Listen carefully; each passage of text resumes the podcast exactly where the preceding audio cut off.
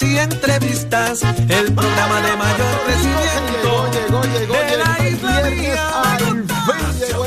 Y usted está en sintonía de Nación Z que acaba de comenzar el programa de mejor análisis, el que a usted le gusta de todas las mañanas, usted se pone al día de lo que ocurre en y fuera de Puerto Rico. Estamos en vivo desde los estudios de Mega TV para Z93, tu emisora nacional de la salsa, el 93.7 FM en San Juan, 93.3 FM en Ponce y el 97.5 FM en Mayagüez.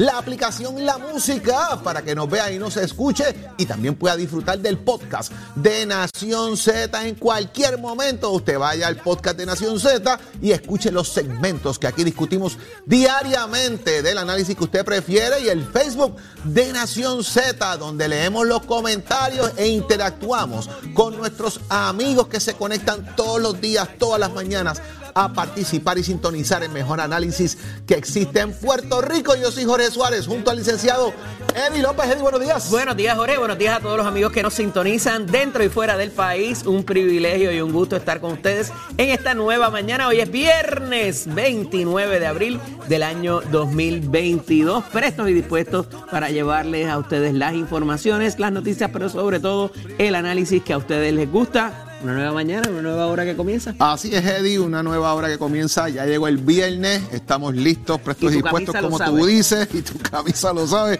Óigame, vamos hoy a conversar eh, aquí en Nación Z con la procuradora de las mujeres, la licenciada Lercy Boria, sobre estos temas que han estado ocurriendo en las últimas horas en Puerto Rico, relacionados también a los feminicidios, eh, que lamentablemente ha sido el sexto el día de ayer en la isla, Eddie. Así es, eh, mucho de que hablar también. Continúa la pugna por el Partido Popular, o dentro del Partido Popular más bien. Está con nosotros el ex secretario general y ex representante Carlos Bianchi. A ver qué pasa de camino a la Junta de Gobierno mañana. ¿Qué tiene que estar pasando? ¿Qué debería estar pasando en el día de hoy? A ver qué nos dice Carlito en cuanto a no eso. tengo ni idea. También vamos a conversar con el ex secretario del Trabajo, Carlos Rivera, que vamos a analizar unos cuantos temas con él y va a estar con nosotros acá en Nación Z. Por ahí viene el salsero Luis Vázquez, que nos va a contar qué va a pasar en el Día Nacional de la Salsa y vamos a tener mucho más para ustedes. Así que esto acaba de comenzar, quédese conectado y vamos. Las noticias más importantes que nuestros juicios ocurren en y fuera del país y tenemos obviamente que comenzar con la situación eh, que enfrentó Puerto Rico el día de ayer, eh, donde la violencia de género cobró la vida de la sexta mujer que se cataloga como feminicidio. Estamos hablando de Adalí Santiago Ramos, quien era residente del municipio de, Salinas y eh, a manos de quien presuntamente puede ser la persona implicada, José Alvarado Machado, quien fuera su expareja. Encontraron a esta joven mujer eh, con heridas punzantes eh, y obviamente había fallecido, se le han radicado cargos en este caso a eh, José Alvarado por violación a la ley de armas y asesinato en primer grado. Se impuso una fianza de 1.250.000 dólares y una vista preliminar para el próximo 10 de mayo. Y esto también ocurre, Eddie, a un año precisamente de un feminicidio que consternó a Puerto Rico, prácticamente paralizó al país. Este feminicidio fue el de Keisla Rodríguez, que es la que muere eh, presuntamente, ¿verdad? Acusado está el exboxeador Félix Verdejo. Este caso todavía está por ahí eh, dando vueltas en los próximos días. Debe comenzar ya también a verse eh, todo esto. Así que nuevamente Puerto Rico es tocado por esta situación lamentable, una situación que viene, óyeme, que se habla todos los días que se busca establecer cómo manejar estas situaciones. La persona implicada, José Alvarado, eh, quien ha sido señalado de estos fines, tenía historial también de comportamiento de violencia eh, de género, querellas de ley 54, entre, otros elementos, y obviamente eh, una comunidad consternada con esto, Eddie. Es inevitable, ¿verdad?, revivir todos aquellos días complicados que vivimos, ¿verdad?, mientras se buscaba el cuerpo y todo lo demás, pero también repasamos lo que son las órdenes ejecutivas, todo aquello de los estados de emergencia, eh, lo que ha sido la política pública de la administración entrante en torno al problema de violencia de género, eh, qué ha pasado eh, con aquello de eh, la perspectiva eh, de género en las escuelas o la equidad de género en las escuelas o como lo quieran llamar ahora. O sea, todo esto eh, sigue dando la vuelta mientras se siguen dando estos sucesos muy lamentables eh, de machitos violentos, ¿verdad? Eh, o presuntamente, no quiero eh, llegar a conclusiones, pero mientras tanto, pues se sigue barajeando cuál va a ser la, política final que se puede implementar para detener esto desde su raíz y un poco también llevar un mensaje de disuasivo para esta conducta eh, y mientras tanto pues siguen ocurriendo este tipo de hechos lamentables. Son muchas cosas, Eddie, ¿verdad? Lo que de hecho el gobernador eh, planteó de que él no, no, de que el currículo de perspectiva de género va, ¿verdad? Sin estereotipos, pero va. Y, y, esto es una cosa constante de la educación que se da sobre esto, de cómo la mujer puede ayudar a contribuir a salir de los ciclos de violencia, de los ciclos de la mujer maltratada, de cómo trabajar con lo que es el desarrollo de la violencia sea por conducta aprendida, sea por índole, social, sea por factores estresantes eh, que vienen fuera, no necesariamente del núcleo familiar. ¿Cómo manejamos todo esto? La inclusión de los vecinos, de la comunidad, eh, me parece que es un tema eh, muy profundo que se ha estado y se mantiene en lo que es la discusión pública constante. Y en un rato vamos a tener nosotros acá a la Procuradora eh, de la Mujer, la licenciada Alexi Boria, para profundizar un poco más en este tema que me parece muy importante y que se logren detectar lo que son los factores, lo que pueden ser las señales para que usted pueda salir a tiempo, más allá de velar, usted está velando por su vida, decisiones que hay que tomar pero por mi vida, salgo de esto, me expongo más. Vamos a discutir eso un poco más adelante. Me parece que es muy importante que sigamos con este tema. Y como, como dice, como decía mami, mire, con la machaca ahí dándole hasta que se logre eh, levantar, obviamente, lo que queremos, que es, salir de esta, de esta situación lamentable que tiene el país. Eddie López, eh, él dijo que en mayo es que es. O es en mayo o es nunca, que hay que atender el tema del estatus político en Puerto Rico. Y Nidia Velázquez eh, se sentó con Jennifer González. Óyeme, aunque pueden tener puntos sumamente distantes en muchos temas, incluyendo el estatus, se sentaron en la mesa a ver si salían ya del tema este de que Puerto Rico tiene que salir del andamiaje colonial. Y se sentaron, mira, a fumar la pipa de la paz. Así es, Jorge. Ha habido, ¿verdad?, eh, diferentes figuras prominentes en cuanto a esto. Está el, el, representante o el congresista Darren Soto también, que ha sido uno de los protagonistas y que han llevado este tipo de proyectos, lo han tratado de adelantar y conseguir las voces que lo respalden, pero eh, evidentemente aquí hay unas elecciones de medio término, aquí hay una cosa que va a cambiar, una composición que va a cambiar dentro del Congreso, tanto en, la Cámara como en el Senado, y se, se, avecinan, o sea, o ya vieron la luz al final del túnel, en decir, mira, si no es ahora, no va a ser nunca, tenemos que moverlo, eh, cualquiera que sea las, eh, ¿verdad? la finalidad de lo que lleve a cabo el proyecto. Están bastante separados, o sea, hay mucha diferencia entre lo que es el proyecto eh, que tiene Nidia Velázquez, que eh, está la facción de Tatito Hernández y hay otras personas, y entonces está el otro proyecto que es la facción de, eh, del Partido Nuevo Progresista y que han estado empujando para una nueva consulta de estatus y lo que ya sabemos, me parece que queda demasiado por hacer para el plazo tan corto que le da el eh, presidente de la comisión eh, y si bien pudiera haber un compromiso de su parte en tratar de lograr algo vinculante para Puerto Rico, me parece que hay demasiado camino que recorrer para poder conciliar la fecha, eh, plazo que se da para mover el proyecto, cualquiera que sea. ¿Cómo uno concilia, partiendo de la premisa que establece, ¿verdad?, de la distancia, aquí hay dos medidas fundamentales. La primera medida es el proyecto de Nidia y de eh, Ocasio Cortés, Alexandria. que establece lo que sería una constituyente, o sea, obligar al Congreso a respaldar una constituyente para Puerto Rico para atender el tema del estatus. Vinculante. Vinculante versus el otro proyecto que es esta sí o no.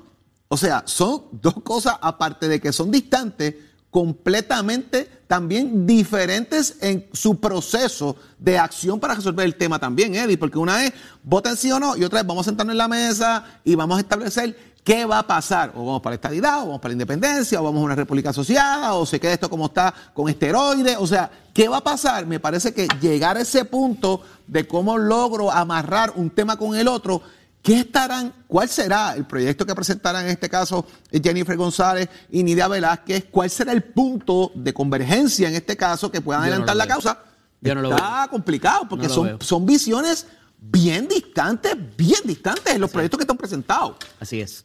Y, fíjate que a esos efectos, eh, Jorge, eh, ya ha habido unos pronunciamientos tanto del Departamento de Justicia como de propios congresistas, para poder hacerlos vinculantes, tienes que tener algo en ese proyecto y particularmente ese que propone él, eh, la estadía sí o no, no lo tiene. Eh, y ya hemos ido en ese recorrido, ya ha habido eh, ciertos procesos y ya hemos visto el resultado.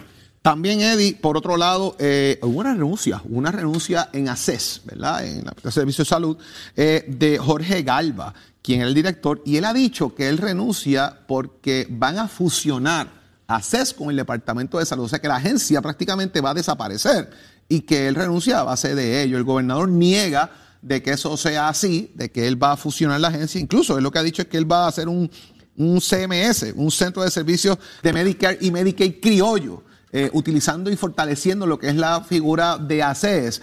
La renuncia está como que extraña, porque no es, ¿verdad? No, está como que definida realmente por qué se va a Galva. Fíjate que eh, de ordinario estamos acostumbrados a que me fui por razones eh, personales o por familiares y no, el funcionario no da más explicación, pero fue puntual en esa explicación y hay que ver dónde está esto pasando. Tenemos un asunto que es solo de los fondos de Medicaid, que está eh, el presupuesto de Puerto Rico y la propuesta de presupuesto presentada por la administración estaba basada en esa paridad de Medicaid que parece que no se va a dar. Hay que ver cómo termina el año fiscal en octubre, pero parecería que no va a darse. Y ante esto, tiene todo el componente de salud, particularmente de salud pública, pudiera haberse impactado, se va a haber impactado inevitablemente. Y entonces vemos esta renuncia un poco de frustración. Y fue muy interesante de la manera que lo pone, porque hoy sale el gobernador, después de que ayer había, se había manifestado el funcionario, diciendo, no, yo no voy por ahí, yo no sé por qué él renunció, por esa razón, porque esa no es, ese no ha sido mi plan. Entonces, un poco levanta cuál es la verdadera eh, motivo, cuál es el verdadero motivo de, la, de, esa renuncia y si verdaderamente el plan para la agencia es ese o no. Eh, y, me parece que hay mucho más que explicar aquí. Por otro lado, está la controversia, sigue la controversia con los alcaldes, sigue por ahí dando tombos la controversia con el alcalde de San Juan, pero el Contralor de Puerto Rico dice que puede haber y establece así, puede haber mal uso de fondos públicos en el municipio de Quebradillas por aprovechamiento ilícito y esto determinado porque el alcalde eh, estaba comprando unas propiedades que incluyen una residencia abandonada para realizar, hacer, construir un hotel municipal en el municipio de Quebradillas, pero también la oficina del Contralor encontró que dos empleados del municipio realizaron trabajos privados, algunos relacionados con las propios eh, Vélez Vélez, utilizando equipo municipal.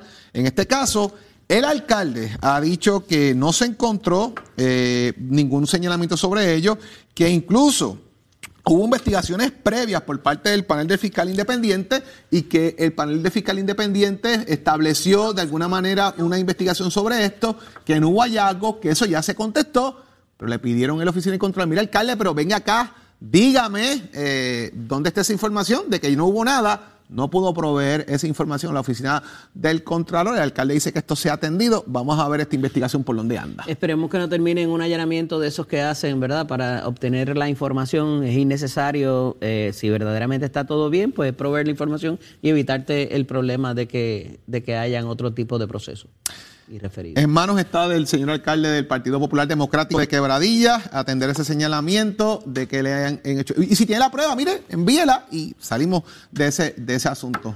Nosotros vamos a continuar con ustedes con mucho análisis, con mucha información, porque esa junta de gobierno de mañana va a estar más interesante, ¿sabe? Hay que estar pendiente más elecciones en Atillo y todas esas cosas, así que usted quede para el análisis que viene por ahí ya. Nación Z presenta, presenta a, Tato Hernández en Somos Deporte por el Habla Música y, y Z93. Muy, muy, muy, muy, muy, muy buenos días, buenos días, buenos días, muy buenos días, Puerto Rico. Tato Hernández la casa, Nación Z, somos deporte. Oigan, este weekend es importante. Viene la pelea de Amanda Serrano, vamos a estar hablando de eso, pero antes que nada, viene la pelea por ahí. Vamos entonces a hablar de dónde va a ser la gran pelea. Esto va a ser en el Madison Square Garden. La mesa está servida para esta pelea del próximo sábado 30, que eso es mañana en la casa del boxeo, el Madison Square Garden de Nueva York. Se abrió un 11 de febrero de 1960 por arquitecto Charles Lodman. Capacidad para 20.789 personas. Se le conoce como el Garden. Es un lugar importante de Nueva York. Óigame, es el coliseo del mundo. Ahí han pegado grandes boxeadores. Muhammad Ali, Rocky Marciano, Joe Fraser, Mike Tyson, Tito Trinidad, nuestro Miguel Cotto. Óigame, muchos grandes boxeadores, pero también es el hogar de los New York Knicks en el baloncesto del NBA, de los New York Rangers en el hockey. Así que ya usted sabe con eso. Si usted está en el aeropuerto y va para allá, son 110. Si está en la guardia y va para allá, son 90. Eso es para los amigos que están allá. La mesa está servida. Esta pelea va a ser ahí, pero usted tiene que poner su medalla al aire en la nevera. ¿Por qué? Porque mira, medalla te dice que sigue siendo nuestra leyenda del boxeo es, ganó siete divisiones de peso, tiene dos récords Guinness, tiene 42 y 1. ¿Pensaste en una mujer? Pues debería, porque hablo de nuestra Amanda Serrano y medalla le se unió a ella para esta gran próxima pelea el 30 de abril. La vas a ver, es una gran historia, como la primera boxeadora en titularse, el Madison Square Garden. Y este sábado no te lo puedes perder. Tyler versus Serrano Kene Ortiz de Leyendas sobre Ruedas para siempre y como todos los viernes, mantenerte informado de los mejores acontecimientos del mundo automotriz.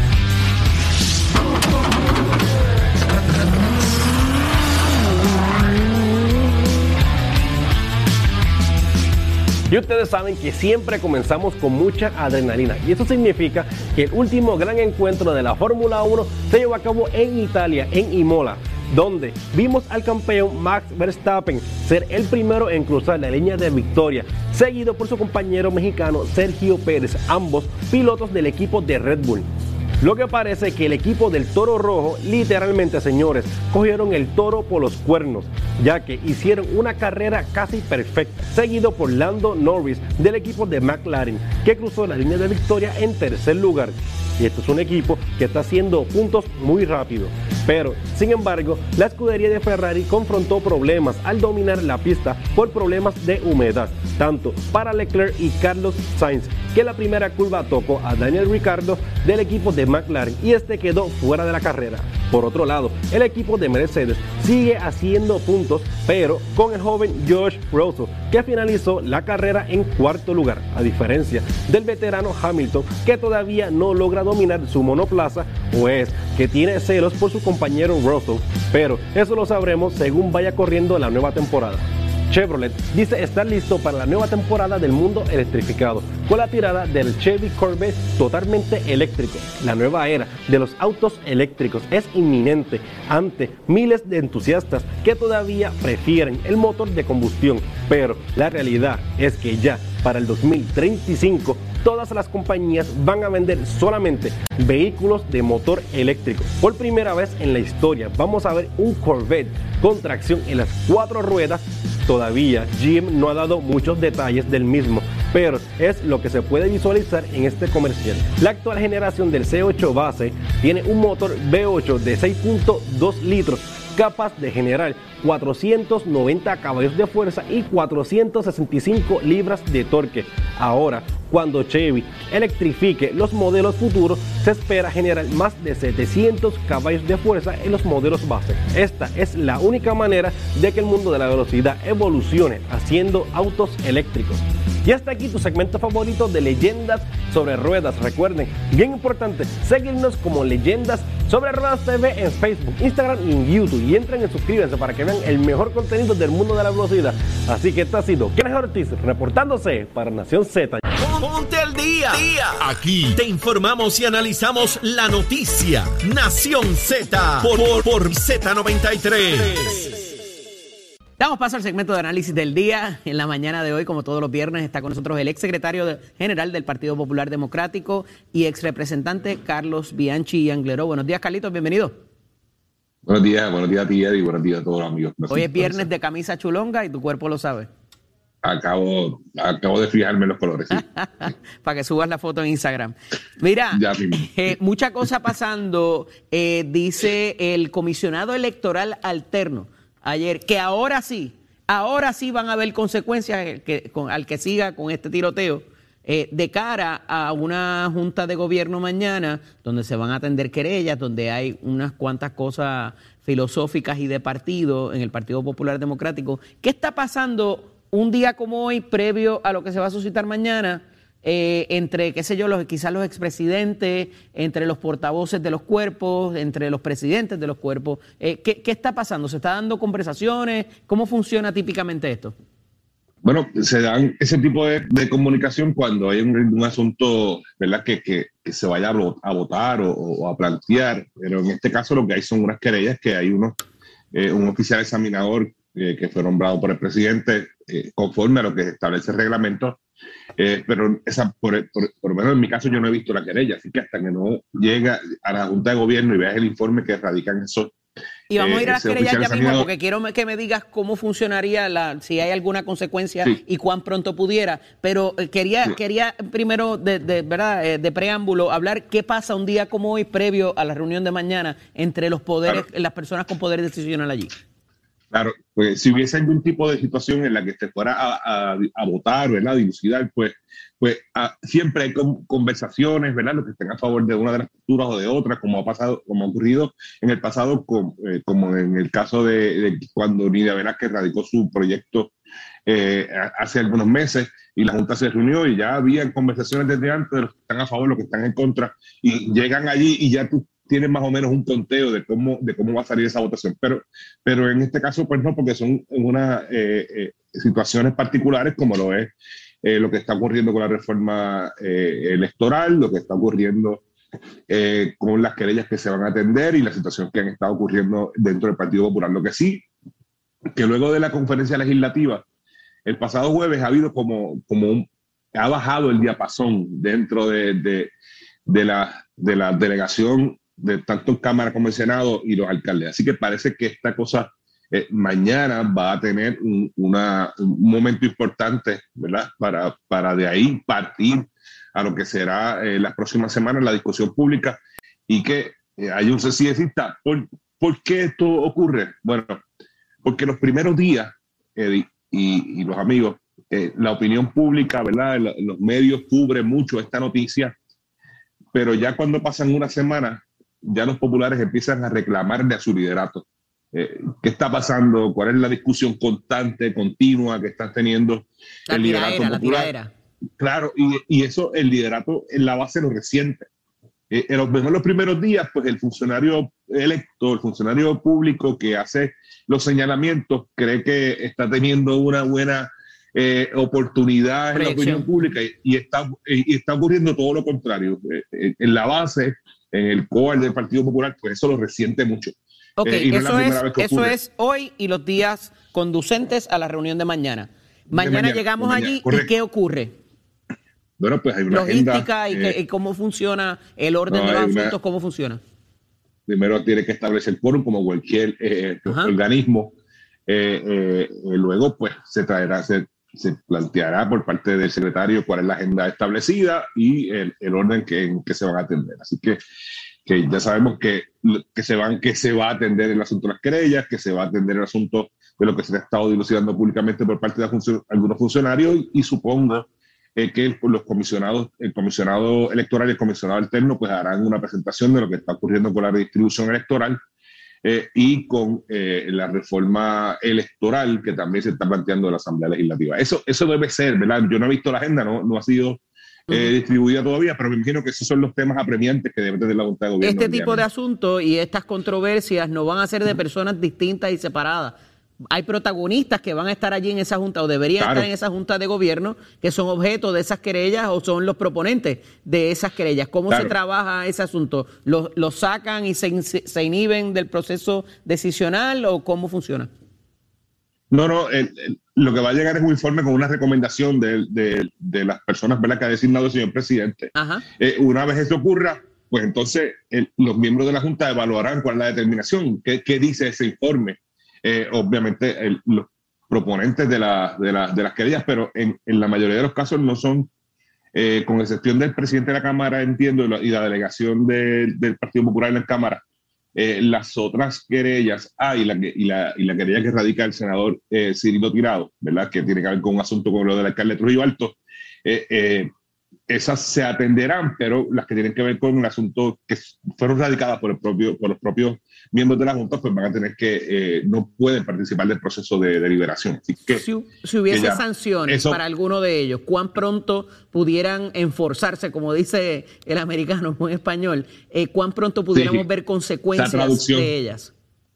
De inmediato, eh, el presidente decidirá, ¿verdad?, cuáles son las sanciones que va, que va a aplicar. Que pudieran ser de qué a qué, expulsión del partido, suspensión puede Ser desde una, puede ser desde una censura hasta que no pueda participar en, un nuevo evento, en un próximo evento electoral. Pero eso sería para el ciclo electoral que comenzaría quizás el año que viene para primarias o demás. Pero antes de eso, una consecuencia inmediata. desde una censura hasta, hasta el que no pueda participar más de un evento bajo la cine del Partido Popular. Allí puede haber todo tipo de sanción, suspensiones de las posiciones eh, que ocupan como funcionarios electos dentro de la Junta de Gobierno o dentro del Consejo General o en alguna presidencia comité municipal, todo ese tipo de sanciones. ¿Pudiera mañana alguien por moción o por algún otro movimiento, verdad, o alguna petición, pedir la renuncia al actual presidente de la colectividad? ¿Eso se pudiera claro, mañana? Claro, allí puede, allí cualquiera puede plantear lo que entienda necesario, que que tenga los votos eh, para, y que se cuenten, ¿verdad? Pero, pero sí, cualquier asunto eh, eh, nuevo que esté fuera de lo que dice la gente, dicta la agenda, pero cualquiera puede presentar el tema que sea, que entienda, claro que sí. Mira, en Guayama parece que la cosa no está tal tan como, como se pensaba. aquello está bastante cerrado entre los tres candidatos. Pero ¿cómo se pensaba? Y no hay, y no hay necesariamente un favorito. Bueno, lo que pasa es que, que tú tienes una campaña de veintipico de, días, es que cualquier cosa puede suceder, ¿verdad? Eh, recuerda que en estos procesos eh, internos eh, que se celebran así como estas elecciones especiales, la participación primero que es muy baja y, y, segundo que lo que va a votar es el corazón de rollo, ¿sí? ¿verdad? Hasta que todavía no se, no se dilucide este asunto y que se le permita en, en situaciones particulares como esta que sea el pueblo eh, en, su, en su mayoría, sin, no específicamente un partido político el que elija un sucesor, eh, va a seguir siendo el core de esa, del partido eh, que tenga esta situación particular. Así que, que al, al, ser una elección de tan poco tiempo y de una participación que debe ser baja, pues obviamente pues cualquier cosa puede suceder. Yo creo, suceder, yo creo que el, el representante eh, Luis Ortiz lleva la ventaja por el factor reconocimiento, eh, probablemente porque ha estado pues, más tiempo en la, calle como funcionario público, también en, el servicio ¿verdad? directo a la gente y la cosa, pero, pero cualquier cosa puede Este fin de semana es la de Atillo, la semana que viene es la, de, la de Guayama, esperamos que no se recrudezca más. Eh, digo, vamos a tener material siempre para discutir, así que, pero hablaremos entonces la semana que viene. Un abrazo, Calito. Buen fin de semana. Y, lo que le, y que le conviene al país que no haya una próxima elección en otro municipio. Claro que sí. Claro. Un abrazo, cuídate. ¿Cómo no? Nación Z presenta, presenta a, a Tato Hernández en Somos Deporte. Por el habla música y, y, y Z93.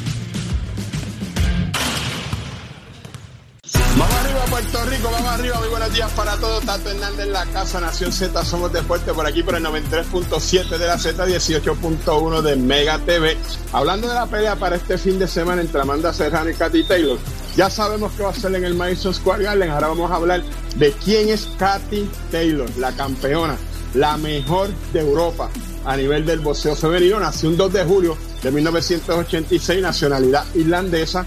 Óigame, esta dama también fue miembro de la Selección Nacional de Fútbol de Irlanda, jugó en dos partidos, anotó dos goles, también se inició en el boxeo como amateur, ganó el Campeonato Mundial de Boxeo del 2006 al 2014 y el Campeonato Europeo seis veces a nivel del boxeo amateur. Estuvo en las Olimpiadas 2012 y 2016, 2012 en Londres, 2016 en Río de Janeiro. Es campeona de las 135 libras en la MB en el 2017, en la FIBA el, en la FIB el 2018, 2019 la Organización Mundial de Boxeo y, el CMB que es el Consejo Mundial de Boxeo en el 2019. Así que esta es la que se va a estar enfrentando a la nuestra, Amanda. Pero quiero que sepas que Medalla Light te invita, oye, y esta es la pelea del año y tiene nombre y apellido, Amanda Serrano, es la nuestra y es una leyenda porque es la única campeona en siete divisiones de, de su peso, única con dos récords y simplemente la mejor boxeadora. Medalla Ley te invita a darle apoyo para que este sábado, oiga, me merece estar ahí. Mientras más historia, esta es la mejor boxeadora a nivel titular en el Madison Square Garden. Entre las medallas que estés ahí, oiga, hay peleita Tyson y Serrano por pay-per-view para que usted la vea y se disfrute la medalla. Oiga, chino, sí que me la doy. Llévatelo, señor. Noticias, controversias y análisis. Porque la fiscalización y el análisis de lo que ocurre en y fuera de Puerto Rico comienza aquí, en Nación Z. Nación Z por, por Z93. Continuamos con ustedes, mis amigos, aquí en Nación Z. Eddie, el representante Carlos Pido la paz Bianchi. para esta guerra. Sí, ese, ese es buena, Chino, que le hayas puesto, porque el tema amerita paz para la guerra. Hablaremos del Partido Popular. Así que, Chino, suena un su- ahí, ahí, ¿ves? ¿Ves?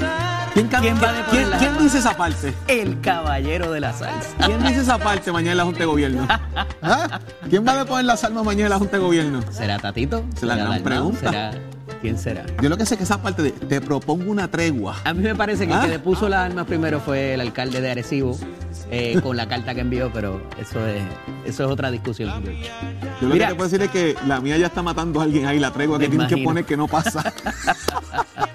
Mira, le preguntaba a- al, al representante, al ex representante Bianchi, acerca de qué pasa, y lo fui llevando por las etapas en estos días previos, cómo se da la comunicación entre los expresidentes, quizás las personas que van a componer, porque estas querellas no son de cualquier otra persona, son personas que van a estar allí ¿A que no en se esa atienden? junta ¿A de no gobierno.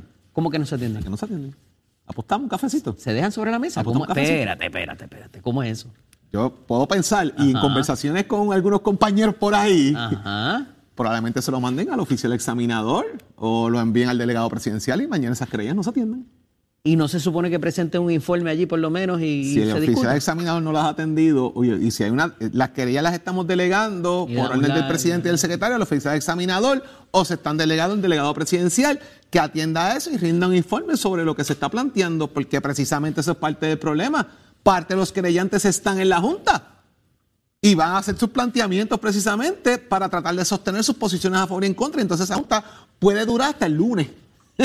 Y ese es el problema. Y me parece que en gran medida la Junta tiene unos planteamientos que atender sobre política pública, sobre decisiones de partido, sobre qué va a pasar con el tema de la presidencia del partido en el sentido de que José Luis Dalmau culmine su término, que acaba, si yo mal no recuerdo, Noviembre. octubre, noviembre por ahí, y hay una, re- una reorganización completa del partido. ¿Qué va a pasar con las enmiendas del partido? ¿Harán una asamblea general? ¿Trabajarán en el. Consejo General? Por lo tanto, me parece que tienen una agenda de sostenibilidad política de la colectividad para prepararla de cara a un proceso versus atender querellas que las pueden bypassear y enviarla por un lado o para otro. Y yo creo que eso pudiese pasar. Y hemos estado por ahí hablando unos cuantos compañeros de que eso pudiese estar en el redil de lo que esté pasando. Y las, ahí. ponte que las, que las, que las impongan, ¿verdad? Que las miren eh, y las sanciones que impongan, que pudieran imponer. Eh, hablábamos más temprano tú y yo de que no necesariamente serían inmediatas. No Le pregunté a, a, a Bianchi, él entiende que sí, que pudieran ser desde la censura hasta la expulsión, pero eso pasaría de Tiene cara que- al ciclo electoral. Tiene que ir a la Junta otra vez. Ok. O sea, yo impongo, yo, yo puedo tomar una decisión ahora mismo de que voy a. La sanción es expulsar a Eddie López o dejar a Eddie López eh, dentro del Consejo General sin voto y sin voz. Eh, Sigue siendo miembro, pero no puedes votar, no puedes hacer nada. Te puedo censurar públicamente. El Partido Popular censura al alcalde de Dorado por No decir algo, por lo que fuera, qué sé yo. Y eso mismo, no lo vuelvas a hacer y chichichija versus decir, has mencionado el Partido Popular incorrectamente, has trabajado en contra de la insignia del Partido Popular. Y entonces eso conlleve otra determinación, que es que cuando vaya la comisión calificadora de candidatos a emitir una opinión sobre esa persona, digan, mira, esta persona ha violado el reglamento en todas estas instancias, usted no puede correr bajo la insignia del Partido Popular Democrático. Y esa no parecería Eso ha ser pasado ya. Eso ha pasado ya, se ha sostenido en los tribunales, porque como te comentaba, tanto el PNP como el Partido Popular ha descalificado candidatos, lo llevan al tribunal y el tribunal simplemente se sostiene que esos son reglamentos internos de los partidos políticos, uno es una controversia judicial, es una controversia política, por lo tanto, usted corrió bajo insignia, problema suyo. Y te, más allá de correr, o sea, tú te comprometiste a, a que estos eran los parámetros y después Y no puedes ir a cambiarlos. ¿verdad? Y avalarlo. Sí, sí. Este, eh, eh, me parece interesante porque el orden de los asuntos va a tener que incluir eh, el- el- el- el- las querellas número uno y pudiera venir un voto de confianza con el No actual necesariamente presidente. las tiene que incluir. Yo las puedo poner en otros asuntos. Por eso. Yo, yo puedo tener la agenda ahora Pero mismo eso hecha. es lo que se espera que pase. La que ah, decir. una cosa es lo que se espera y otra cosa es lo que pase. Yo creo que la agenda allí lo que va a plantear es eh, es un reporte de presidencia, un reporte de secretaría, un reporte de la comisionaría e- electoral del Partido Popular, planteando dónde está cada cosa. Hablará el presidente de la Asociación de Alcaldes cómo va el tema del reglamento del partido y las vistas que se están haciendo. Y de ahí traerán otros asuntos. Si su señoría fuera el secretario general, ¿cuál sería el orden de los asuntos mañana? lo que ¿Qué te acabo de decir. Ni no atenderían las Literal. querellas. Y entonces cuando planteen otros asuntos, Y no que lo traigan a las la querellas. mesa. Y cuando lo traigan a la mesa, se plantea el tema de las querellas, se está atendiendo a fulano, se envía a fulano o a sutano. No vamos a hablar de Y eso se hoy. acabó. Y entonces cuando esté preparado el informe, las planteamos. Pateamos, para, ¿Por pateamos qué? la lata. No es patear la lata. Lo que pasa es que el ente rector del Partido Popular tiene que pasar el juicio si alguien, si alguien va en contra o en alzada de la resolución de las querellas. Por lo tanto, si a Jorge Suárez lo descalifican como candidato, el ente que va a evaluar esa descalificación es la Junta de Gobierno. Claro. Si a mí me imponen una sanción, quien va a evaluar la sanción o el reclamo que yo tenga de cargo de la sanción es la Junta de Gobierno. Lo que parece- Así lo que que yo en es que gran medida que- tendría cuidado, Eddie, en atender eso por una razón. Si el alcalde, cualquier. va- vamos a establecer que se falle en contra de los alcaldes. Donde quién los alcaldes van a ir a apelar la decisión. Donde la Junta de Gobierno. Por eso es que hay que tener cuidado. Entiendo, lo que pasa es que mientras más tiempo pase y parezca que no pasa nada con estos ataques o la contestación al ataque, pues prolifera el que, el que siga ocurriendo. Entonces tiene que haber una medida disuasiva, como en muchas otras instancias, donde diga, mano, yo no me voy a meter ahí, yo no voy a decir eso porque mira lo que le pasó a este. Claro, Mientras eso no claro. ocurra, el Partido Popular Por eso tienen en- que esperar. Yo creo que el mensaje mañana es, se valoran las querellas, se están hablando las querellas, se las dimos ya a estas entidades, las van a evaluar y de ahí vienen las sanciones, las que sean. Pero yo no creo que necesariamente mañana eso pase porque el ente de apelación de lo que ocurra es la Junta de Gobierno. Yo, ¿verdad? Lo planteo de esa forma porque uno conoce un poco el proceso, a lo mejor mañana hacen todo lo contrario y las atienden y las planchan y entonces la Junta tiene que pasar el juicio sobre su propia determinación y entonces es como, ¿verdad? Voy a estar ni a favor ni en contra, sino todo lo contrario. Tengo que, tengo que evaluar lo que yo mismo dije y retractarme o avalarlo. Es complicado. Cuando el lunes veamos lo que pasó mañana, van a decir, lo escucharon aquí en Nación Z primero que nada. Eso es lo que le podemos decir.